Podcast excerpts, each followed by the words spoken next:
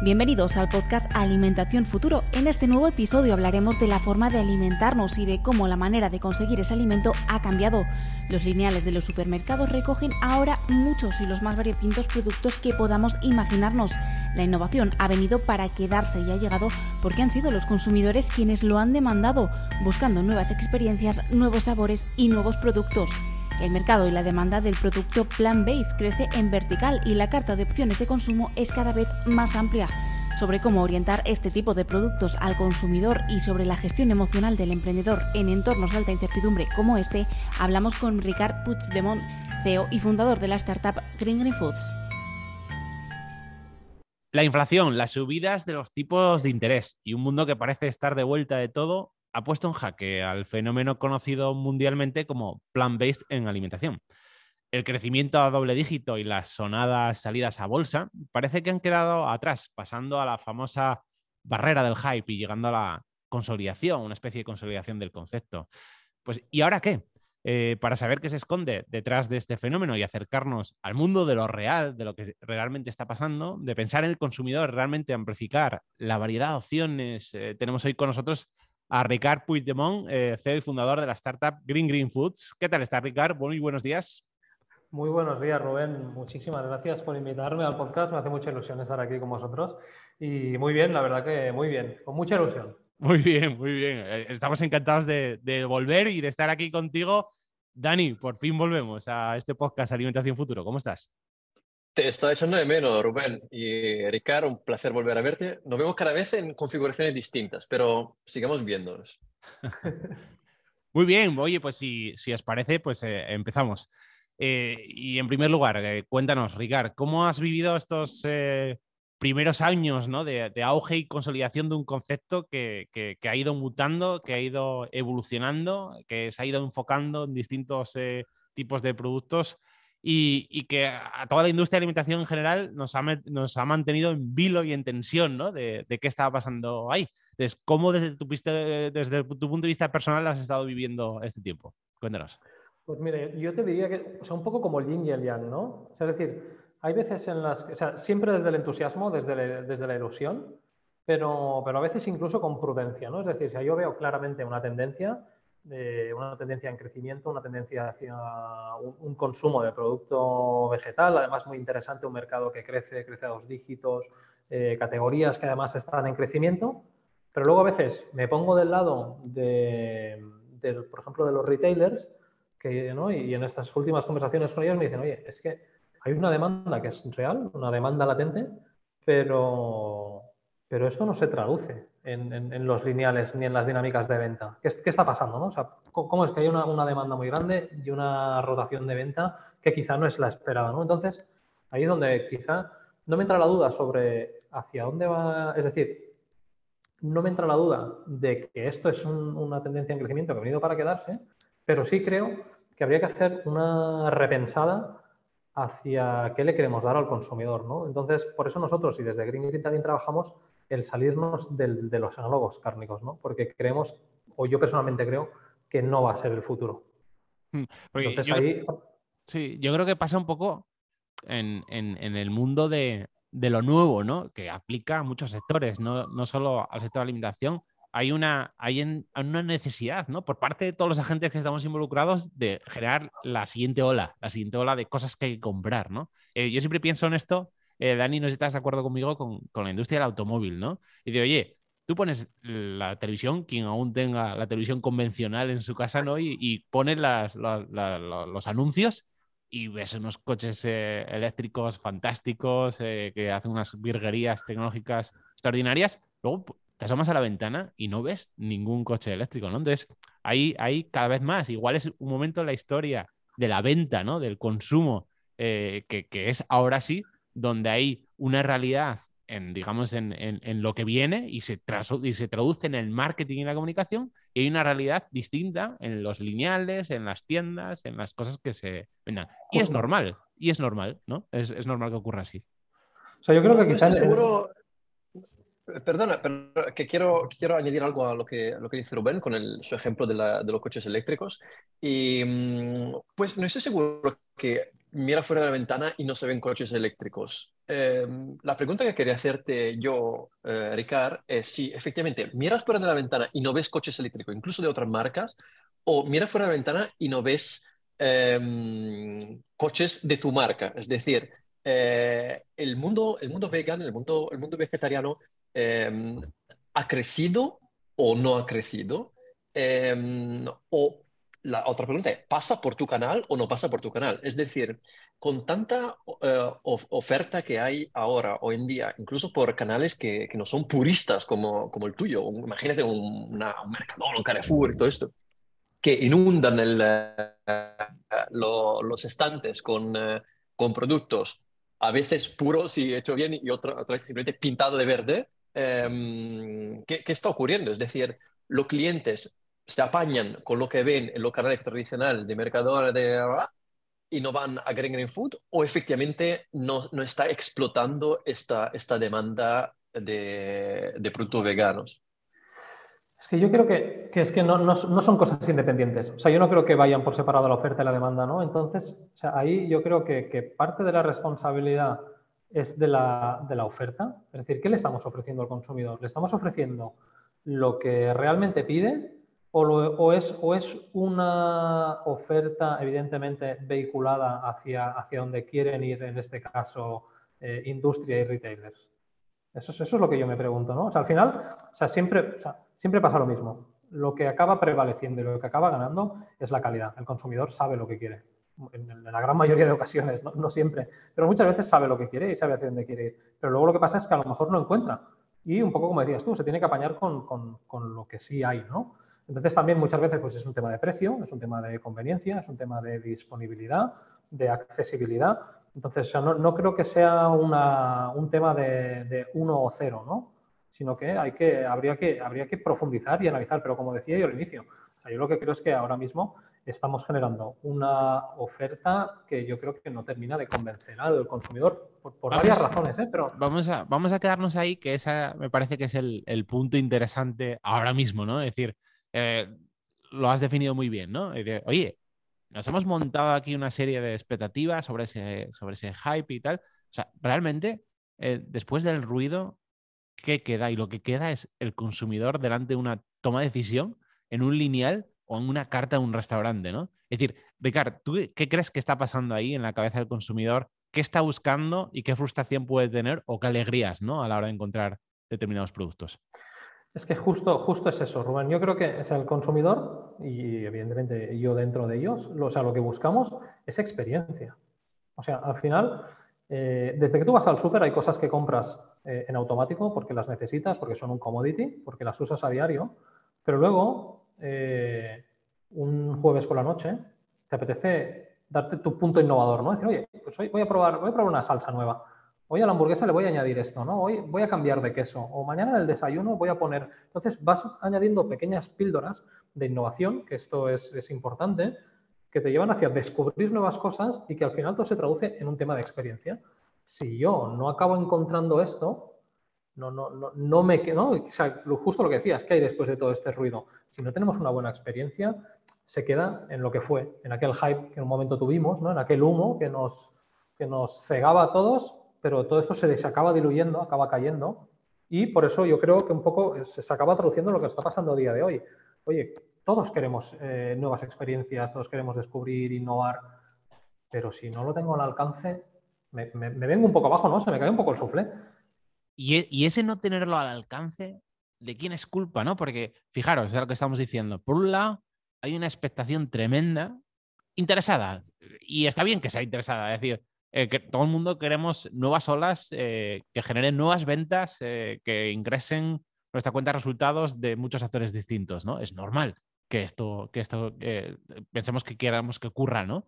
Pero sin embargo, luego parece que tenemos un consumidor que no tiene opciones, que no tiene opciones reales, ¿no? O sea, que de alguna manera, y lo vemos en las, en las, las estadísticas de innovación, en los lineales, ¿no? O, o en las cartas de los restaurantes, que en realidad eh, la realidad española es que es tremendamente conservadora en ese sentido, ¿no? Eso es. Es decir, entonces, la, constatación de una realidad creciente de un mercado, que sea así, está frenada o no por la limitación puesta por nosotros a la hora de desarrollar innovaciones, ¿no? ¿E-, ¿es, eso lo que pasa? Yo creo que sí. Y además, mira, y esto, eh, esto te va a sonar, Rubén, te va a sonar. Y, además es algo con lo que yo no lo había sintetizado de esta manera, pero me gustó mucho escucharlo así. Y, repito que te va a sonar. Y tú decías hace poco, ¿no? En una conversación que teníamos, las operaciones están eh, directamente opuestas a la innovación, ¿no? O sea, muchas veces. Y creo que ahí tienes muchísima razón. es decir, al final, ¿qué, vemos que está pasando? Los lineales de supermercado, que además, cuando hablamos de accesibilidad en este caso, lo que queremos es encontrarlo rápido, fácil en el súper de al lado de casa, ¿no? ¿no? vamos a hacer cuatro kilómetros, vamos a coger dos metros para ir a una tienda. Queremos al lado de casa. Eh, los lineales tienen un espacio muy limitado y son unos espacios que, como cualquier otro negocio, tienen que rentabilizar. son unos espacios que tienen que generar eh, ventas y generar ganancias. ¿Qué, qué ocurre? Eh, dentro de esta ola de innovación del, mundo plant-based, tenemos quizá dos figuras muy diferentes. La figura de, la startup, que nace desde cero e intenta hacerse un hueco en este mercado tan agresivo y tan competitivo, o las spin-off de eh, grandes corporaciones que, oye, pues ya tienen una ventaja, tienen el canal abierto, tienen el conocimiento, etc. Pero ¿qué ocurre? Y aquí es donde voy a, a la síntesis que te decía, ¿no? Bueno, pues estas grandes corporaciones a veces la toma de decisiones para la innovación tiene que ser un poco conservadora, porque les va muchísimo la, reputación que ya puedan tener, el posicionamiento de marca que puedan tener ya en el mercado. Entonces, oye, innovamos, pero innovamos poquito. Entonces, no, o sea, sí, o sea, no, bueno, a veces no, o sea, porque muchas veces yo hace poco también hablaba con, con, alguien que está en una gran compañía de bebidas y me decía, y además es un directivo, y me decía, yo no voy a ser el CEO que la cague y que echen a la calle por sacar un producto que luego nos ha vendido. Entonces, oye, yo quiero pasar por aquí y no ser más o menos memorable, pero que no se acuerden de mí como por aquel que metió la pata, ¿no? Entonces, y, entiendo, porque cuando, cuando pilotas un barco tan grande, tienes una responsabilidad que dices, oye, hay que innovar, sí, el mercado lo pide, tenemos que atrapar a nuevos consumidores, tenemos que estar al lado de las tendencias y las nuevas dinámicas de consumo, pero, pero no nos podemos pasar de rosca, ¿no? Eso se lo dejamos a las startups, que si mañana fracasan nadie se acordará de ellas, ¿no? Y estuvo bien el intento que hicieron, ¿no? Sí, sí, no, es una, es una, es una muy buena reflexión esta. Dani.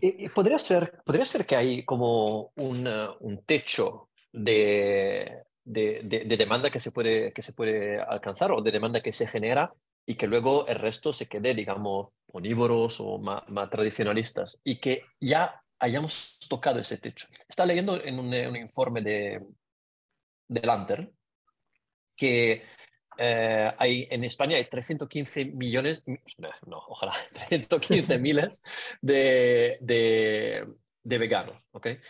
Y mm, luego, claro, no solo veganos consumen este tipo de productos, pero mm, no podría ser que después de este eh, soufflé que se hinchó, como decía eh, Rubén, pues hayamos ya tocado el techo máximo de, de, la demanda y que a partir de ahora, bueno, se quede, pero tampoco se expanda. Pero no puede ser, Dani, esto. No, no, no puede ser así. Es decir, obviamente, ah, y, por, por, error conceptual, identificamos productos con eh, pues marcados estilos de vida o, determinados valores, una cosa así. Pero la realidad del mercado es que la gente abraza las cosas nuevas, pero la abraza eh, más allá de, estilos de vida o de, o de valores que quieran identificarse con esto. Es decir, nosotros sabemos que quien eh, elige una opción vegetal respecto a un producto, el, 98% de los consumidores o más también consume productos que son de origen animal. Es decir, está jugando a la tarta de la variedad, de la inclusión, de nuevas formas de consumo, que es lo que llevamos eh, haciendo como humanos desde que empezamos a consumir en la historia de la humanidad. Siempre vamos a absorber más consumo, más diversificado, mejores propuestas, eh, distintas propuestas.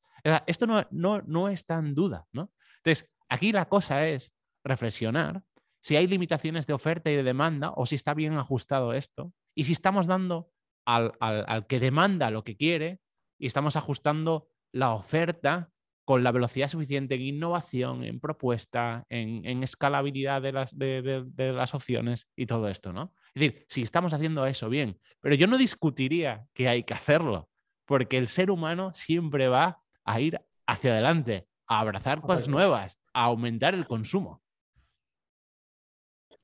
Sí, sí, totalmente. Es que además, justo yo volvía a, o sea, vuelvo a lo de antes, ¿no? Es decir, ¿cuáles son los dos principales eh, motivos de peso de consumo en alimentación? O tres, te diría. Experiencia, precio y conveniencia. Muy por delante de otros como sostenibilidad, derechos animales, eh, salud. estos tres están siempre por delante, ¿no?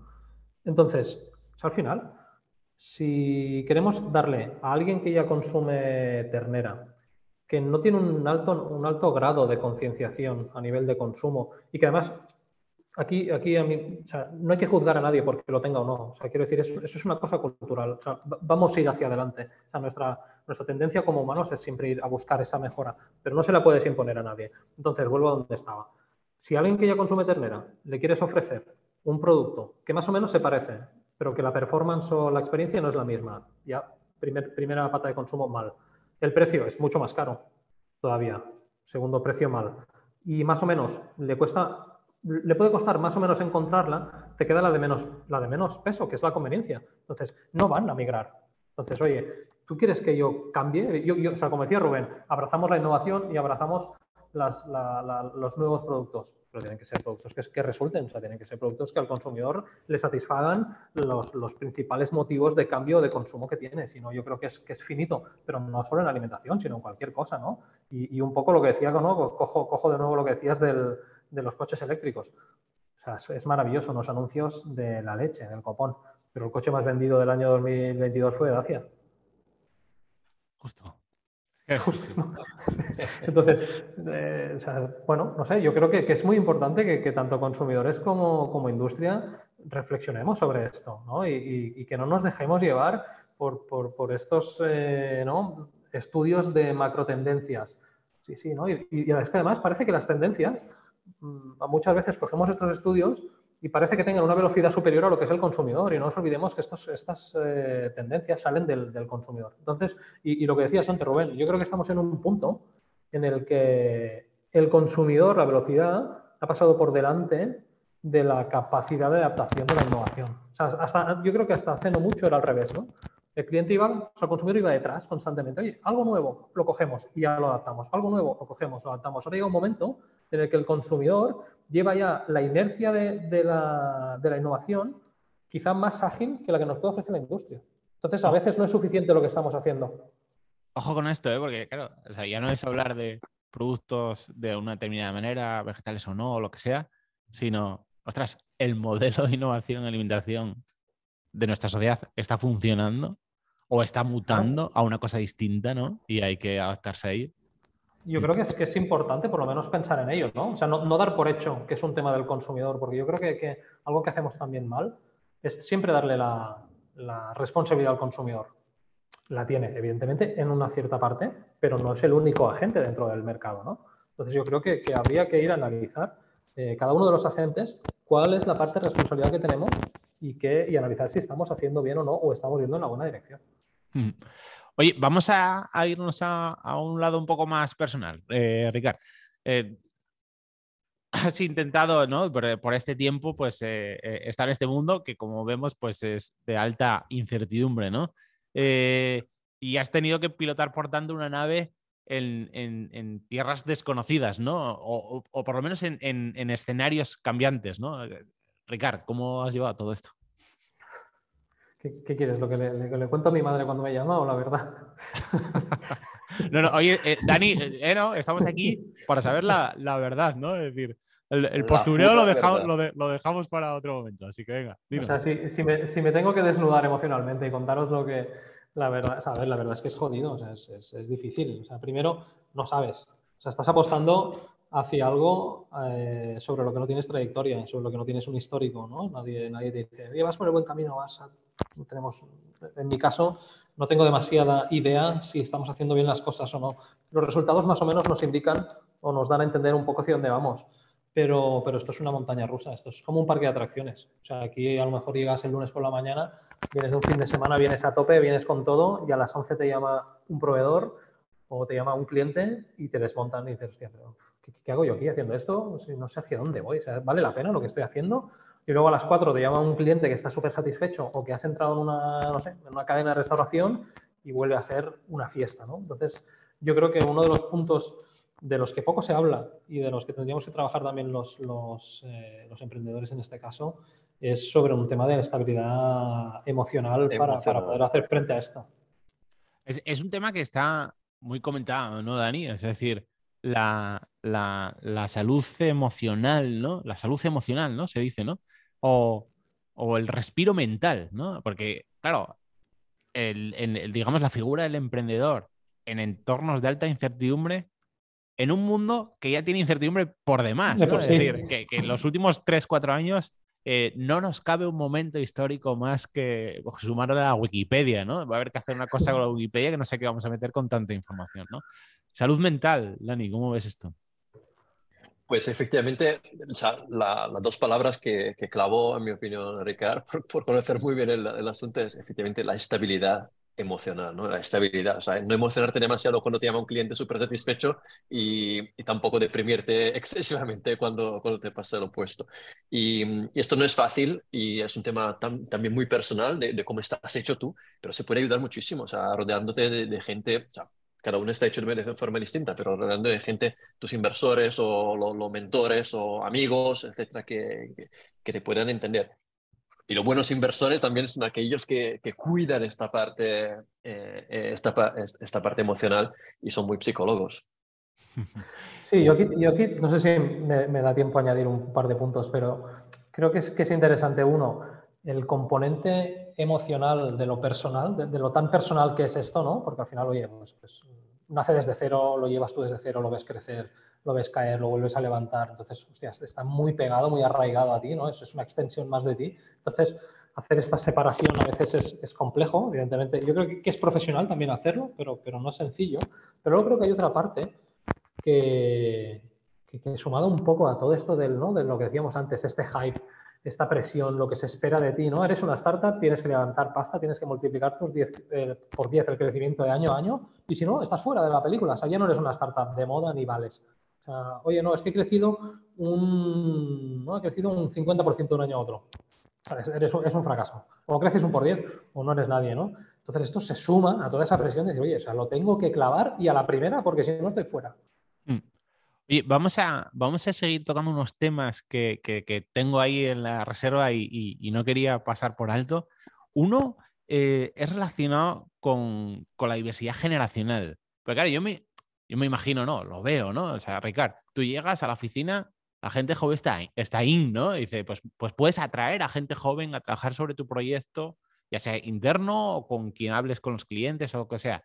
Si es joven, va a estar más predispuesto, ¿no? A adoptar pues tu proyecto, lo que haces, ¿no? Eh, o no, bueno, nos dirás, ¿no? Pero digo, ¿tú notas en tu día a día que, hay un salto en el, en el, en, digamos, en la, la, recepción sobre el proyecto cuando hablas con, con, generaciones más veteranas, ¿no? Que igual están ancladas a otro tipo de cosas. ¿Sabes que hay un salto en tus interlocutores internos y externos en cuanto a generaciones? 100%, o sea, 100%. Lo que yo te diría, mira, esto al final eh, a mí lo que, me, ayuda muchísimo a identificar esto es quizá, más que separarlo por edad, es por el grado de madurez de tu interlocutor. Eh, madurez en general. Entonces, así que, por ejemplo, ahora estamos en fase de crecimiento, estamos haciendo procesos de selección y, se presentan pues, muchísimos candidatos y perfiles diferentes. Entonces vemos que, que, hay como una corriente, que sea como un denominador común en la gente joven, o sea, joven, en la gente muy junior, que es mm, primer, segundo empleo después de la carrera, que tienen unas expectativas salariales y muy, muy, muy por encima de lo que realmente eh, creo que está el mercado, con unas necesidades a nivel de, de, condiciones que a veces se alejan un poco de la realidad. Entonces, creo que también a nivel de prioridades de la, de la gente joven está poniendo por delante un tema más personal antes que un tema profesional. Y luego, sin embargo, nos encontramos con perfiles más juniors, perdón, más seniors, que oye, que por la etapa profesional en la que se encuentran, necesitan cambios, necesitan, eh, no sé, necesitan un poco salir de lo que ya tienen establecido. Entonces es como que quizás son más permeables, ¿no? Sí, ¿eh? Me ha sorprendido muchísimo que hay, hay perfiles senior que pensaba, hostia, no sé, yo sí, una startup no va a encajar. Oye, o sea, a tope con todo. O sea, al máximo nivel. O sea, más, permeables, ¿no? Más permeables. Más permeables, yo creo que sí. Sí, sí. En mi caso sí. Evidentemente también es verdad que un tema de la... Pero es que no, me gusta poner un tema de la edad, pero también es la energía. Una, startup es extremadamente demandante a nivel energético, a nivel emocional, como decíamos ahora, porque estas subidas y bajadas no solo son mías, sino que el equipo están, ¿no? Sí, y, necesitas eh, tener, tener mucha energía para esto. Y hay otro, otro aspecto que quería tocar con, vosotros hoy, que es cuando hablamos de, de un producto alimenticio, claro, hay, hay todo un, saber tradicional, ancestral incluso, ¿no? En torno a cómo es la cultura sobre ese producto, cómo se produce, eh, qué matices tiene, ¿no? Cómo se sirve en una mesa, cómo es el maridaje, cómo... hay que hablábamos antes de, emociones, ¿no? El, producto tiene metido cosas físicas y cosas emocionales dentro, ¿no? Que se han ido construyendo con el paso de muchísimos años, de generación en generación, ¿no? Entonces, voy a darte un poco más de responsabilidad si cabe, Ricardo. Yo creo que las personas que estáis en esto sois historia viva de cómo estamos construyendo esos aspectos emocionales en los productos, que es cultura, que es valores, ¿no? Y cómo le, le dotamos no solo de que es una cosa cuantitativa que te aporta no sé qué. No, no. Hay una cultura aquí metida, ¿no? Y sois, sois testigos de la historia de cómo estáis construyendo esto en productos nuevos. 100%. Para nosotros es un concepto fundamental. O sea, nuestros productos tienen que ir cargados de, emoción y además cargados de, legado culinario. O sea, no puede ser cualquier cosa. No, no, no puede ser simplemente funcional. Porque para funcionar, y esto creo que lo habíamos comentado en alguna ocasión, ¿no? en, conversaciones anteriores, oye, no, vamos a comer, o sea, si queremos algo funcional, podemos comer pastillas, ¿no? Quiero decir, podemos comer encapsulado y, oye, lo resolvemos y, no nos preocupamos de nada más que de, la parte puramente funcional y nutricional. Pero es que la alimentación, concretamente la alimentación, es que no va de esto, va de emociones, va de experiencia, va de compartir, va de, de que se te caiga la lágrima cuando pruebas algo que te encanta, ¿no? O sea, es, y eso hay que llevarlo al producto. ¿Y al producto cómo, cómo se lo puedes trasladar? Con técnicas culinarias, con ingredientes que tienen historia, con ingredientes que, que tienen raíces, ¿no? O sea, quiero decir, al final hay que ir a buscar una parte, o sea, es que es 100% experiencial lo que tenemos que ir a buscar con la alimentación. Y, y yo creo que una, una, pregunta más, más subjetiva, si cabe, ¿no? Es decir, ¿cómo os imagináis a 10 años nosotros teniendo esta conversación sobre lo que hicimos, ¿no? Sobre lo que estamos viviendo. O sea, Ricard, con el legado de tus productos. Dani, con, el legado de las inversiones, ¿no? O sea, ¿cómo, cómo creéis que vamos a repensarnos, ¿no? En 10 años en, esto que estamos construyendo ahora. ¿Voy, voy yo o Dani? Vete, vete, vete, tú eres el invitado. Yo te diría, y, y como tú decías al inicio, o sea, España concretamente eh, en, alimentación somos un mercado, un, un, consumidor muy tradicional. Entonces, no creo que en 10 años haya cambiado mucho la historia a nivel de consumidor. Eh, no creo que vayamos a estar consumiendo cosas muy distintas a las que, a las que estamos eh, consumiendo ahora. Lo que sí que creo y que es donde va a venir el cambio, que de hecho ya lo estamos sufriendo y, a raíz de la pandemia esto nos, ha impactado muchísimo, es el momento de consumo. ¿En qué momento estamos consumiendo y cómo lo estamos consumiendo? Entonces, evidentemente también, y creo que va muy de la mano, va a haber, o sea, sigue habiendo, y de hecho siempre la ha habido, una evolución social. Entonces, las características sociales que tenemos como, como, como humanidad o como sociedad nos condicionan a la hora de consumir. O sea, el simple hecho de que la estructura familiar haya cambiado de, modelo, esto nos hace consumir de una manera diferente. Entonces, yo no, no, lo dejaría solo del lado del producto, ¿no? ¿Y qué productos vamos a consumir en el futuro? Ojalá tuviéramos esa bola de cristal. Pero es, hay que mirar ¿no? hacia dónde nos está llevando la evolución social y ahí podremos empezar a ver hacia dónde vamos a, estar consumiendo y en qué momentos de consumo vamos a introducir según qué tipo de productos.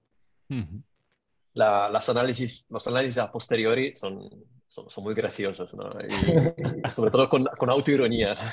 Y mm, para alejarme del, tema alimenticio y hablar del tema de quizás más de, de inversión, evidentemente aquí también sufrimos de eh, olas de, de moda o, o, de tendencia. ¿no? Lo, lo, que veremos en 10 años será lo que ahora es tendencia y no simplemente moda. Y de la moda nos olvidaremos. Y mm, yo creo que reconectándome al tema, al tema alimenticio, em, algo que se verá en 10 años es eh, justamente lo que, lo, lo, que estaba empezando a decir Ricardo antes, eh, de que ahora estamos viendo mucho la moda de, de startup, pero eh, se, hace muchísima empresa, incluso bastante fuera de startup, son, son ruidosas, pero, pero hay muchísima empresa que se, que se está haciendo, sobre todo en España, con la, el 80% de las empresas españolas son, son familiares, ¿no? Y no hacen mucho ruido, son muy, son muy discretas. Y, mm, y creo que en 10 años eh, nosotros los inversores que invierten en startups estarán considerando más otro tipo de perfiles de, de empresas que no necesariamente son jóvenes, no necesariamente son tan innovadoras, o, bueno, que son innovadoras, pero eh, tienen otro tipo, otro tipo, de crecimiento, eh, claro, efectivamente, efectivamente.